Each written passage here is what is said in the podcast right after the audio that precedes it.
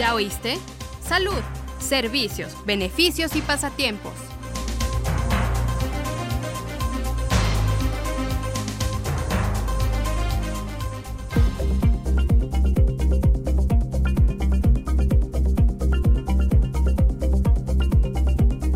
Bienvenido a tu programa, ¿ya oíste?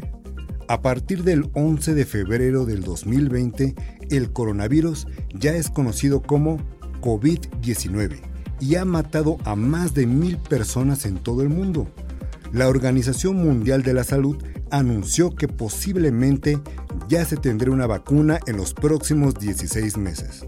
Pero ¿cómo afecta esta enfermedad a los mexicanos? Para hablar sobre esta enfermedad, nos acompaña el doctor Miguel Ángel Cholocotzi Juárez. Bienvenido, doctor Cholocotzi. Muchas gracias, Fer. Eh, gracias por la invitación. Es un placer estar con ustedes.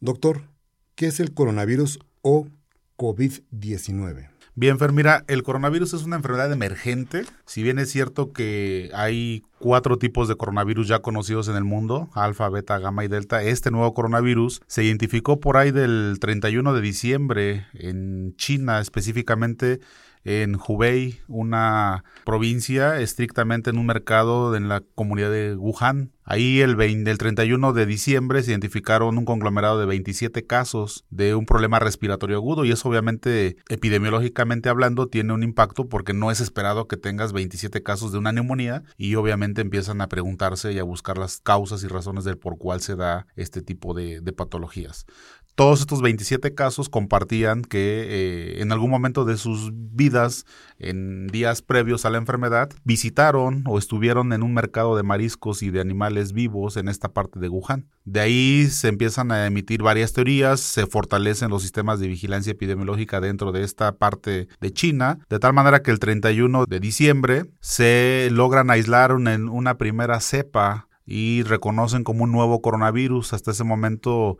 no tenían a ciencia cierta tipificado el agente causal, sin embargo, pues los casos exponencialmente se estaban multiplicando con esta enfermedad y obviamente eh, las, defunciones asociadas a ello. Para tal efecto, este, el 30 de enero, el, el, director general de la Organización Mundial de la Salud, el doctor Tedros, emite la alerta internacional. Esto ya tiene una particular importancia porque, bueno, ya todos los países volteamos a ver qué está sucediendo en China. De tal manera que en cascada vienen otro tipo de acciones que, bueno, las, las platicaremos más adelante.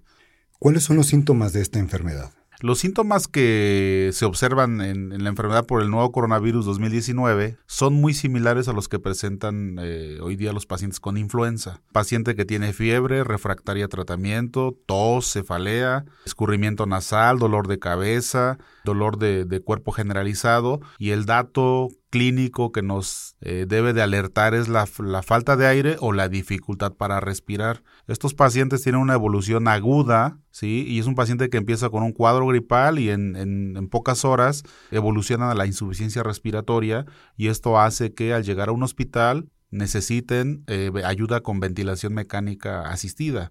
Es una evolución muy rápida, muy aguda, que compromete totalmente la capacidad pulmonar para poder introducir aire al organismo y oxígeno propiamente, ¿no? ¿Cómo se propaga el COVID-19? Muy interesante pregunta, Fer.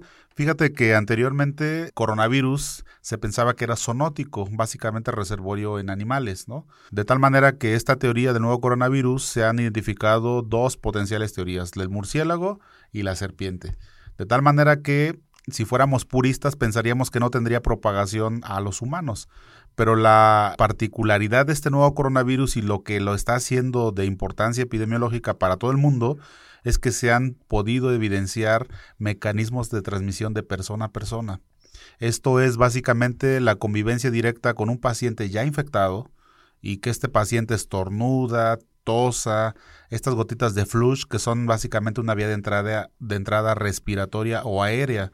Entonces un paciente es capaz de infectar hasta dos pacientes y medio. Hay un término en epidemiología que se llama R0 o RO, que es una fracción de reproducción mínima.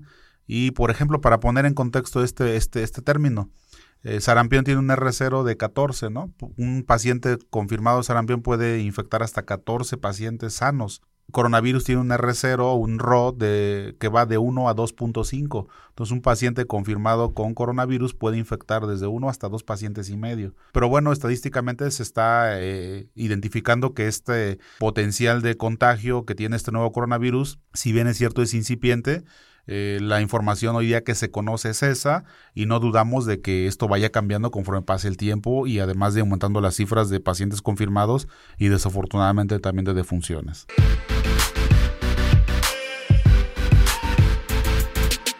¿Ya nos sigues en nuestras redes sociales oficiales? Síguenos en Facebook, Twitter, Instagram y YouTube. Estamos como ISTMX. Participa, interactúa y comenta. Ahora también puedes escuchar este y todos nuestros programas en iTunes y Spotify. Búscanos como ISTE Podcast. Más información en www.go.mx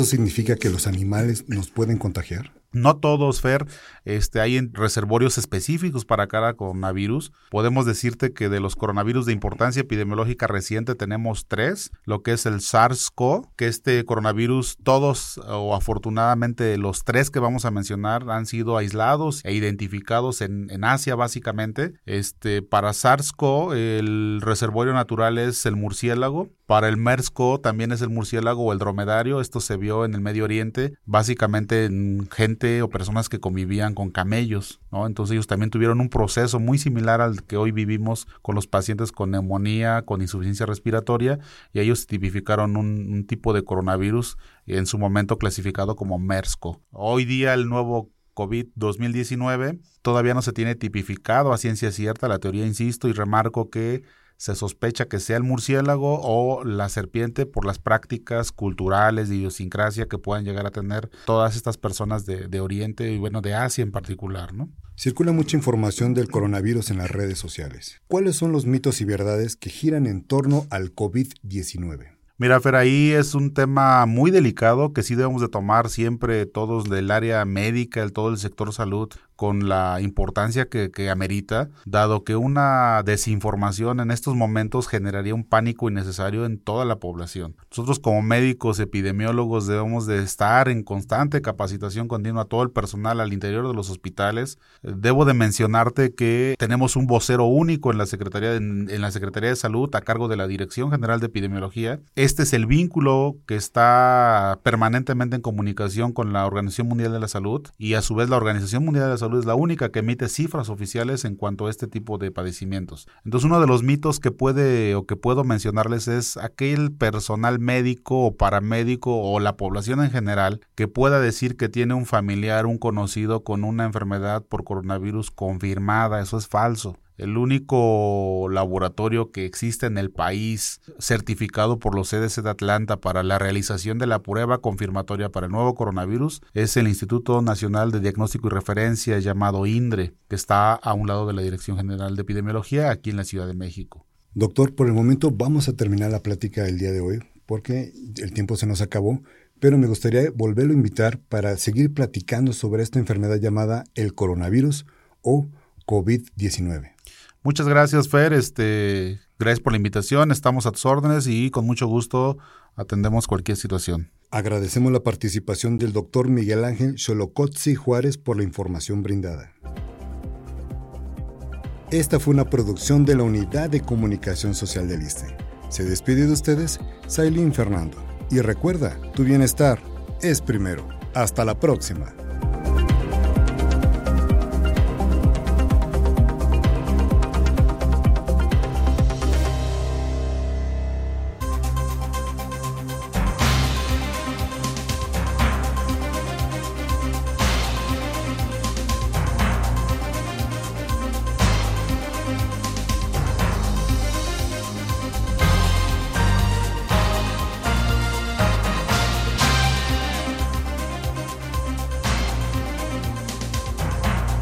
¿Ya oíste?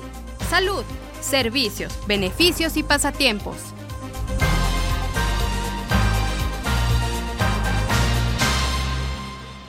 Gobierno de México.